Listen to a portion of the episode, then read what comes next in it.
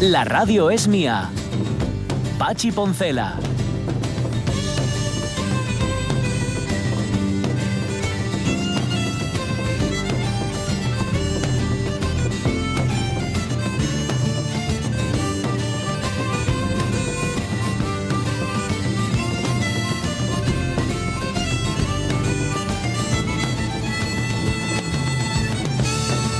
Las 11 y 12 minutos de la mañana, claro, es una cuestión generacional. Pues sí, para los de cierta generación, Chanquete era, era pro, era muy pro, y para los de los que son un poco mayores, evidentemente no. De hecho, en mi casa, pues algunas misas le pagamos a Chanquete.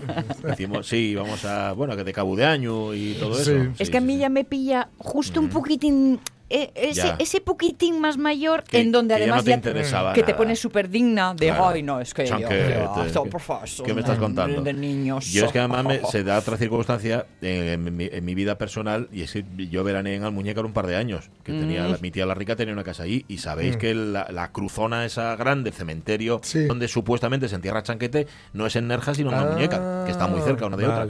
y entonces claro yo recuerdo mira mira la cruz de Chanquete era todo en fin eh, fascinaciones aparte. No hagas como yo que cuando estuve en Níjar, mm. digo, uy, esto es donde chanquete. Mm. claro, me miraron de arriba abajo. No, esa es otra, claro, claro.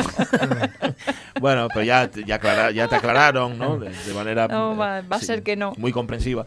En fin, mm, a ver, segunda hora de la radio mía. Vamos a irnos al LEP, que empieza hoy. El, ¿cómo, ¿Cómo se define exactamente el LEP? Bueno, Laboratorio de Electrónica Visual, que es lo que significa, y que todos los años me plantea las mismas dudas. ¿A qué demonios se dedica? Porque como no voy. el tiempo libre. Pero vosotros sí vais. Y aparte que es interesantísimo porque no es una cuestión generacional en este caso, sino que abarca un montón de generaciones y de manifestaciones artísticas. Sí, y dentro de un mismo, digamos, ámbito muy amplio que sería el de la música y no mm. solo la música sino también las lo visual tiene mucho peso lo ¿eh? visual y el electrónico eh, dentro de la electrónica o de la o del arte transmitido a través de la electrónica o gracias a la electrónica o usando la electrónica como herramienta hay desde pues desde música así más bailable a música muy experimental a desde luego instalaciones que tienen que ver con lo visual y con lo musical que son realmente despamparantes.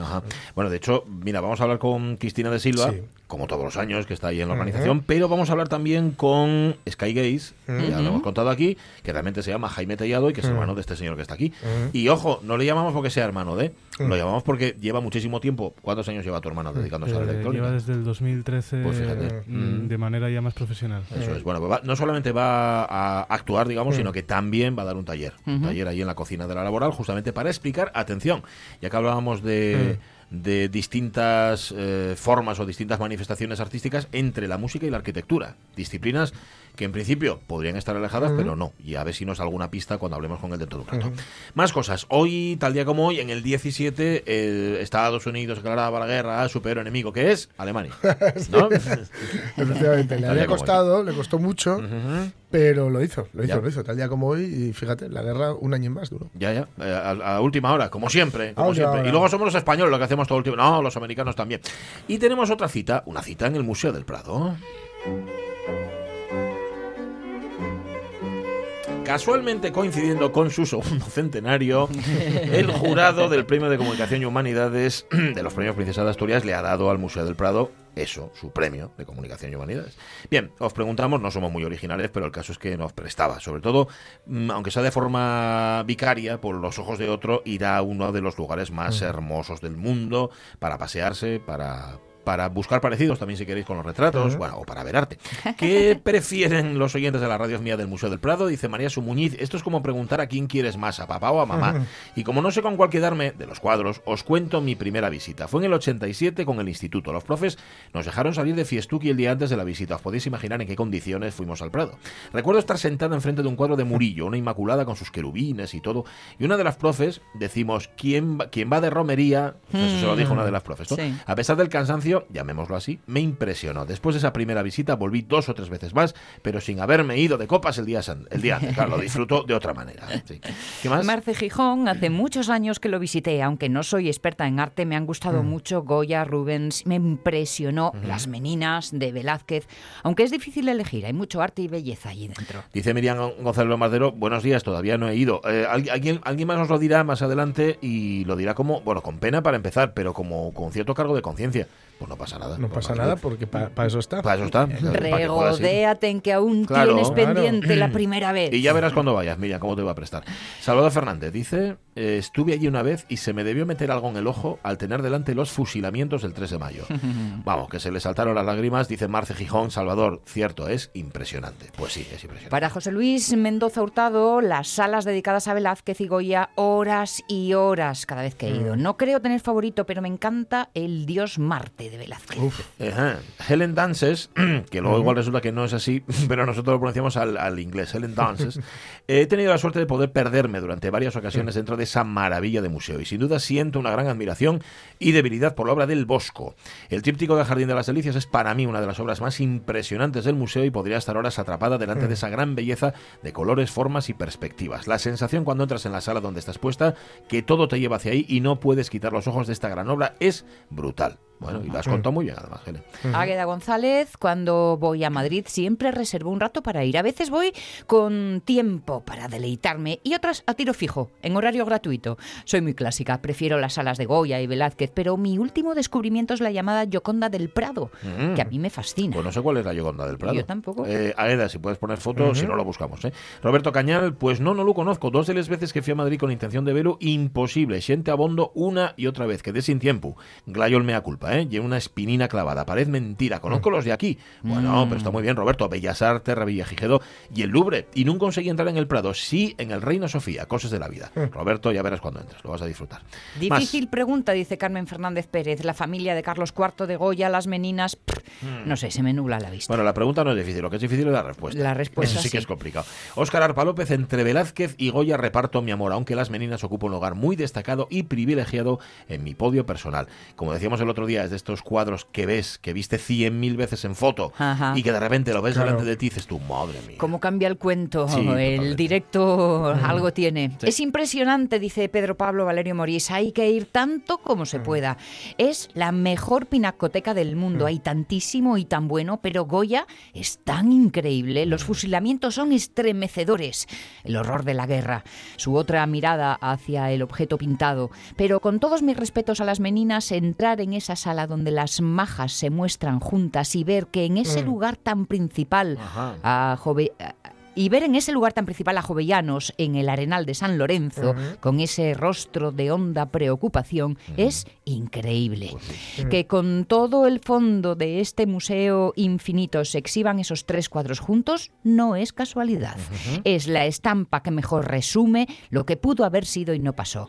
Goya, el pintor más conmovedor que ha dado nuestra pintura. Claro, es que mm. esa es otra, los fondos que tiene el Museo del Prado. Claro. Todo lo que no se ve del Museo del Prado. Claro, claro. Que por cierto, mira, la Mona Lisa del Prado es eh, una Mona Lisa, mm. igual que la que está en el Louvre. Se creía que era una de las primeras imitaciones que se hicieron, pero lo que ocurre es que es del taller de Leonardo da Vinci. Ah, o sea, sale del mismo taller.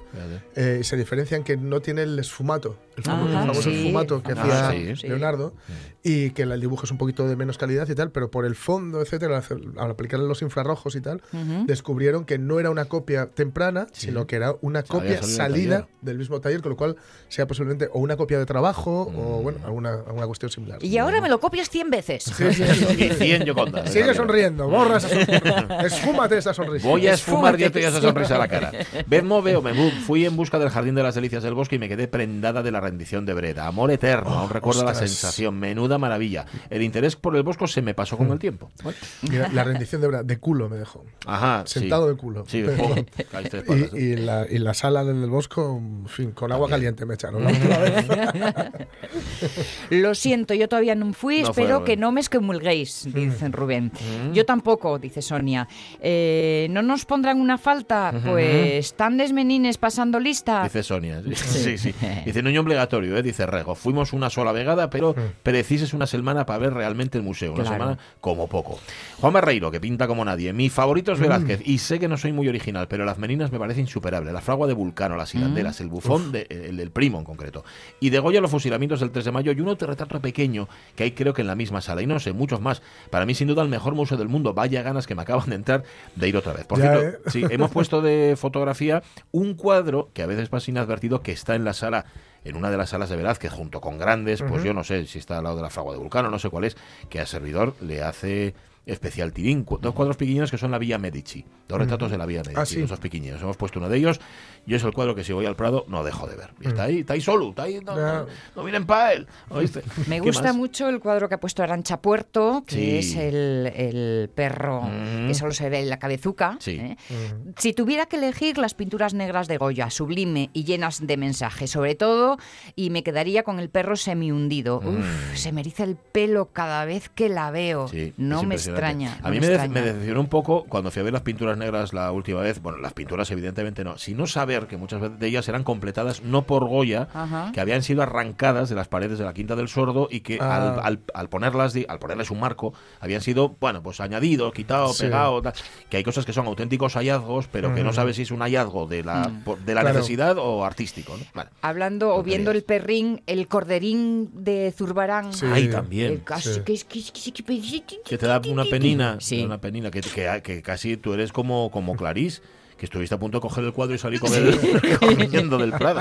Natalie Castañón, pues tampoco pudo ir al Prado, llegar al momento, dice, bueno, y Regold ahí la vuelta. A ver, ahora que se iba a dar un premio, espero que despleguen más colaboraciones con la Nueva Tierra, como la que fichó la Fundación Selgas Fagalde con Cuideu, como y empresten los El Goya de la primera domina, traen de ellos obras de los dos fondos. Eso está muy bien, sí señor, que tú puedas ver obras y eso lo lleva muy a gala el Museo del Prado, ¿eh? lo de poder compartir y que tú veas esos cuadros pero fuera del, museo. Lo que pasa es que es complicadísimo. Aquí en el de Bellas Artes de Oviedo yo creo que hace muy poquito han tenido también algún tipo de colaboración, que han enviado algunas obras aquí. Eh, cuando sí, cuando hicieron uno de mitología griega y, ah, romana, ah. pues enviaron obras aquí, sí, sí, sí.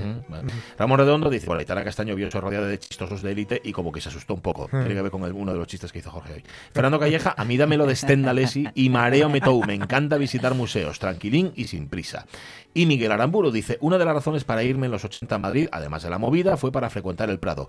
De todos, obviando alguno de los más referenciales, señalar la anunciación de Frangélico y el triunfo de la muerte de Bruegel. Y añade después, abrazos. abrazos para ti también, Miguel Aramburu. Bueno, irán llegando más seguro, eh, los vamos leyendo después, si tenemos tiempo, que espero que sí. Gracias por compartir vuestros cuadros, vuestras miradas del Prado, que cada uno tiene la suya. Y sí, la verdad es que está apeteciendo ir. ¿eh? Ah, sí. Y como no podemos ir hasta el Prado, igual luego cruzamos de acera, ya que eh, estamos cerca y vamos al Bellas estreno, además. Sí. Sí, sí, sí. Han estrenado una, una nueva parte de la permanente y tal, una nueva Aquí, exposición. en el Bellas Artes. Sí, sí, sí, de que es de Em, digamos, pinturas, estampas de viajeros, esto que se hacía antes mucho en el siglo XIX, de viajeros que pues, iban, eso, pues, en este caso visitaban Asturias y pintaban, pintaban cosas, ¿no? Pintaban la catedral, por ejemplo, el, el cuadro que ilustra las exposiciones en la catedral. Oh, y tiene muy buena pinta. Aparte que, bueno, es que, es que de verdad es una gozada el pues museo este. lo es, lo es. Y está tan a pie de calle y, es, gratis. y es gratis. Y lo mueven también, sí. ¿verdad? Eh, desde, desde, la dirección que... Bueno, vamos a contaros cosas menos agradables. Ya veréis. Noticias, tío.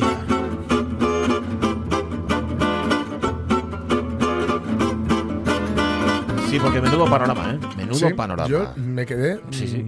Yo, pensé que era. Eh, y cuando empecé a leerlo pensé algo del Mundo Today. Luego me di cuenta de que no. Que va, para nada, para nada. Mueren por agotamiento cerca de 300 trabajadores durante las elecciones en Indonesia.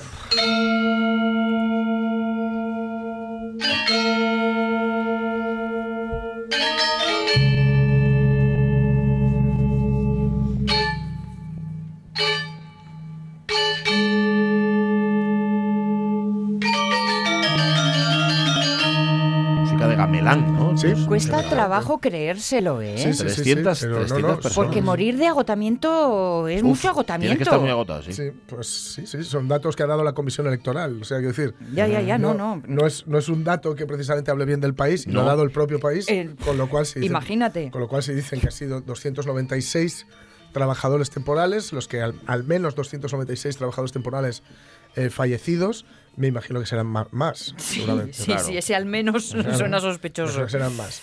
El 17 de abril, que fallecieron debido principalmente a la extenuación. Otros 2.151 cayeron enfermos tras más de 24 horas contando papeletas a mano o realizando tareas de supervisión en los 800.000 colegios electorales que emplearon a unos 7 millones de trabajadores eventuales. Son cifras que se nos escapan, pero las verdaderamente dramáticas son los al menos 296 trabajadores que fueron que, murieron, ¿no? se les ha llamado héroes de las elecciones indonesias o mártires de la democracia, que es la forma de decir, eh, de alabar al esclavo una vez está muerto, ¿no? Hmm. Qué bien trabajaba. Eh, dicen que se desconocían condiciones previas que afectasen a su salud, es decir, a los, los trabajadores. Espérate que al final tienen la culpa ellos. Hombre, bueno. Y eh, dicen que, bueno, que había gente que se quedaba inconsciente y dice que hubo demasiadas víctimas, dice uno de los responsables. Pienso que fueron unas elecciones muy complicadas. Espero que en el futuro podamos utilizar otro método para que no haya Madre mía, pues trabajadores enfermos o fallecidos. podrían haberlo hecho ¿verdad? Bueno, no lo entiendo. Había, eh, en fin, los indonesios elegían en un solo día eh, unos 245.000 candidatos a presidente, vicepresidente, miembros de la Cámara Baja, alta, representantes legislativos a nivel provincial y, municipal. Es decir, hicieron un super domingo, como está que estuvo a punto de ocurrir aquí, pero a lo bestia, ¿no? El propio vicepresidente ha pedido que no vuelvan a coincidir tantas elecciones en una misma jornada.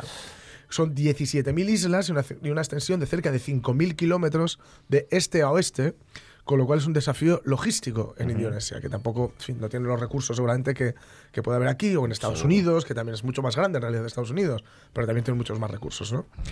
Eh, los los em, resultados, para que os hagáis una idea, se van a anunciar, esto fue el 17 de abril, y los resultados se van a anunciar el 22 de mayo, que es lo que van a tardar en cocinar todas estas, estas cosas, me imagino, ¿no? 193 eh, millones de indonesios, claro, son los que han votado, dice que estaban extenuados porque tuvieron que asumir sus responsabilidades en algunos casos durante más de 24 horas, dijo el portavoz de la Comisión Electoral, Arief eh, Prillo Susanto. Este hombre lideró el grupo de trabajo una mesa electoral en el norte de la capital, en la que uno de sus compañeros, Hamid Basso, de más de 50 años, estuvo en coma durante dos días tras las elecciones. Madre de mi vida. Y ahora se recupera en un hospital del norte de la ciudad. Ya digo que fueron héroes de la democracia, este, dice este tipo, que murieron cumpliendo con su deber. Déjate historias. Menos no os preocupéis, porque las familias de los fallecidos recibirán 36 millones de rupias, es ah. decir, 2.270 euros. Los discapacitados, 30 millones. Y los enfermos o lesionados, 16,5 millones en los casos de gravedad y 8,25 millones para los leves. En un, un comunicado de la Comisión de la KPU, que es la Comisión, digamos, interna electoral, la Comisión Electoral Indonesia. En fin, esto abruma. Abruma. Abruma tremendamente. Y la cosa es que abruma tanto, nos pilla tan lejos, que la cosa es, si ante esto, ¿qué se puede hacer? Paso de todo, ¿qué podemos hacer? Mm. Y la gente le preguntaba, entonces, ¿qué debemos hacer? ¿Quién dijo eso? San Lucas, capítulo 3, versículo 10. ¿Qué debemos hacer? Tolstoy preguntó exactamente lo mismo. Escribió un libro con ese título. Estaba tan indignado por la pobreza que veía en Moscú. Bueno, en mi opinión, uno no debe pensar en los problemas de manera global. Debe hacer lo que pueda para aliviar las pequeñas miserias que se le presentan cotidianamente. Pues este que habla es eh, uno de los personajes del año que vivimos eh, peligrosamente, precisamente en Indonesia. Madre mía, 300, por lo menos 300 personas. es verdad que si piensas en lo grande mm, te quedas paralizado porque te sientes impotente, pero sí hay eh, vecino al lado donde hacer una revolución social. Con el de el caso que vives cuerpo a cuerpo. aquí en Indonesia, ¿cuál es la cosa? Pues que es un país enorme, con muchas, pues eso, tiene muchas islas, tiene mucho tal, y no hay la tecnología, no existe la tecnología, pero vamos, seguramente se puede hacer algo mm, mejor porque esto porque muere porque están eh, malnutridos o Claro, porque es que 24 horas de trabajo es cierto que es mucho tiempo, pero no es una Pero claro, es que llueve sobre mojado. Yo no me vuelvo a quejar de lo mío de vocal, ¿eh? de mesa. Ojo, que nosotros tuvimos casi 16, ¿eh? Por, eso te, por, eso te, digo pero que... Claro, pero no contando papeletas 16 horas, que hubiera sido una auténtica barbaridad. Ahí me ha tocado de suplente. Sí, a los suplentes, te digo yo por dónde me los paso. A los suplentes, te digo yo por dónde me los a los suplentes. De segundo suplente, de segundo... Uf, entonces, eso sí que es un drama. Eso es lo peor de... No, estos tíos que se murieron. No, eso no. En fin, preguntas. Preguntas que todavía se hace cierto sector de la población. ¿Por qué duele maricón? Porque sí. Mi familia lo sabe. Ellos tienen la culpa. No, ¿quién dijo? ¿Qué? Sí, te hubieran llevado al médico cuando chiquito. Eso es un problema endocrino. Endocrino. Por favor, David. ¿Qué teoría es esa? Parece mentira en un muchacho universitario. ¿A ti te gustan las mujeres? A mí me gustan los hombres. Eso es perfectamente normal. Además, ocurre desde que el mundo es mundo. ¿Qué era? ¿Fresa y chocolate? Sí, fresa y chocolate. Esto que suena, por cierto, vamos a decirlo ya, se llama Madre soy cristiana homosexual. es... Es un, es un panorama, o sea, todo, la canción, la portada del disco, todo. Bueno, pero nos sirve para ilustrar esta noticia. Una doctora cubaití dice que cura la homosexualidad con supositorios. Mariam Al-Sohel. Hoy estamos en el mundo este médico un poco raruno, ¿eh? ¿eh? Bueno, toca. Mariam Al-Sohel, una doctora de Kuwait, que ha dicho que ha encontrado la forma de acabar con la homosexualidad. Según asegura, su tratamiento funciona tal y como lo ha comprobado, dice, con sucesivas investigaciones y pruebas. En una entrevista en televisión, esta mujer sostiene que su técnica se basa en un supositorio que se basa en exterminar el gusano anal que se alimenta del semen. El gusano anal que se alimenta del semen. Al fin. Además, Mariam Al-Sohel afirma que gracias a su cura puede acabar con lo que considera tercer género y también con las lesbianas carcomidas. Ajá, mm. eso ya no sabe ser un cuarto o quinto género. no sé. no quiero saber lo que come por si no fuera suficiente con sus barbaridades, esta profesional también recomienda comer alimentos amargos y mm. vegetales de raíz. por donde amargan los pepinos. Para evitar la homosexualidad. Como no podía ser de otra manera, sus palabras han sido duramente criticadas. Precisamente a principios de abril salió a la luz que el obispado de Alcalá celebra cursos clandestinos para curar la homosexualidad. Entre sus recomendaciones se encuentran, se encuentran prácticas como hacer más ejercicio o no ver pornografía. es la misma, es la misma y, y peligrosa, por otra parte, patochada, la de una, la de la doctora esta, y la de los otros, a los de la conferencia. Los cursos clandestinos son bolas. Eh. Sí, sí, sí. Y dice, pase, ah, este, este, este, es gay. Este gay. Los cursos clandestinos. Oye, es que tengo el gusano que se come Oye, estoy viendo la portada de José Ángel de Madre Soy Cristiano. Es tremendo, es tremendo. Y voy, a proceder a arrancarme los ojos. Directamente. Ha sido bonito lo que he visto hasta ahora. Bueno, también, Pero también tu curiosidad morbosa que ha sido a buscarlo, ¿eh? Puedes cerrar, puedes cerrarlo, ¿eh? ¿Eh? No puedes cerrarlo, no hace falta que da te igual, ya está aquí, ya está aquí. Oye, que vale, que es una tontería, pero señora, doctora, vamos a ver, va a curar la homosexualidad precisamente con supositorios. Hombre. Hola, amor, ¿no tienes estos supositorios con otros sabores? Peter, ¿te los estás comiendo? No, me los meto por el culo. Claro que me los estoy comiendo. Pues eso, ya, está todo dicho. Venga, ya.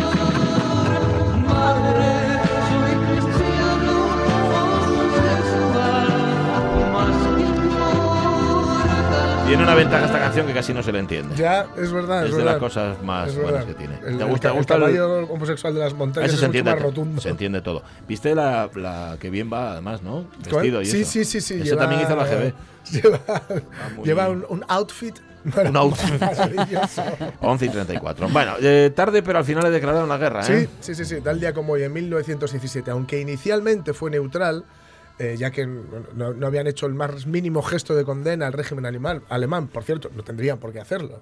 Porque los otros, los otros regímenes que entraron en liza en la Primera Guerra Mundial, excepto el, eh, el, inglés, eran muy similares, es decir, eran imperios de del, antiguo, del antiguo régimen, ¿no? Eh, tras el hundimiento del barco británico HMS Lusitania en mayo de 1915, donde murieron 114 norteamericanos, pues el presidente de los Estados Unidos, Woodrow Wilson, finalmente solicita al Congreso una declaración de guerra contra Alemania que resulta aprobada. El 6 de abril, la Cámara de Representantes, eh, el 6 de mayo, perdón, hará lo propio por 377 eh, votos a favor y 50 en contra. O sea que de esta forma Estados Unidos entra en la Primera Guerra Mundial. La misión especial de, de instructor de tiro. El capitán Danforth y yo apoyamos la propuesta. Le felicito a usted, George. Se lo agradezco mucho. ¿Mary Cooper? Comandante Buxton y capitán ah. Danforth. Yo, yo les prometo que haré de ellos buenos tiradores, como he hecho con Pusher y Bert. Eh, perdón, me refiero a Thomas y a Ross. Pero, pero me niego a ser cabo. ¿Qué dice? Que no quiero ser cabo, ni más ni menos. ¿Por qué no? No le interrumpa, capitán, que se explique. Ahí está. Luego iremos viendo las explicaciones porque veremos del mismo modo que había muchos, eh, digamos, tenía muchos prejuicios, o muchas, no, no prejuicios, había muchas razones por las cuales el sargento York es el sargento York. no quería ser cabo inicialmente. Eh, hay muchas razones por las cuales Estados Unidos no quería intervenir inicialmente en la, en la Primera Guerra Mundial. ¿no?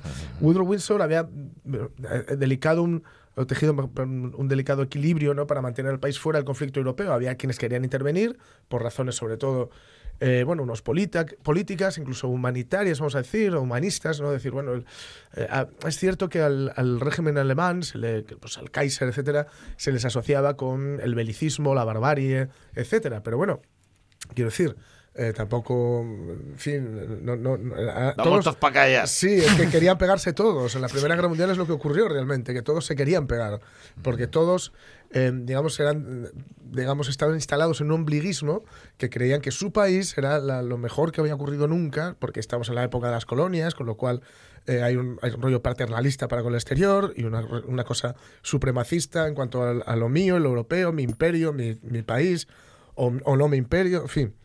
Eh, todos querían pegarse. Mm. Pero eh, Alemania, digamos, sí que es verdad que, bueno, encarnaba tal vez los valores por aquello, los, prusianos, además estaba recién unificada, digamos, ¿no? Y él había mantenido, había conseguido que no, que no se entrara en esta guerra, ¿no? Él, era un intelectual muy reservado, muy austero, descendía de escoceses presbiterianos, con lo cual era un tipo, pues eso, muy, muy para adentro, vamos a decir, ¿no? Y desde luego no nada dado a, meterse en fregados ni, ni, a, embarcarse en empresas que no sabía, de las cuales no sabía cuál iba a ser el resultado. ¿no? Además había tenido una experiencia muy traumática porque había sido, durante niño, le pilló en un estado sureño la civil estadounidense con lo cual no le apetecía volver a, vivir todo esto de lo que tenía que ver con una guerra, lo cual es una decisión, por otro lado, bastante sabia. ¿no?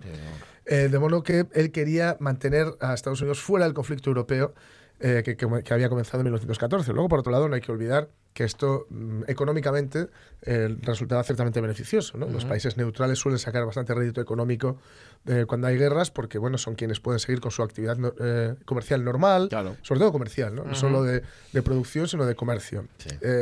España podía haberlo hecho porque además estaba muy cerquita, pero otro tren que se nos. Yo qué sé. que, nos liamos. Estaba ocupado. Claro, estábamos ocupados somos otras cosas y además, como una gripe muy, muy potente y España la, la, única que podía dar cifras de, esa gripe, pues habíamos sido el de Spanish flu, la, gripe española. ¿no?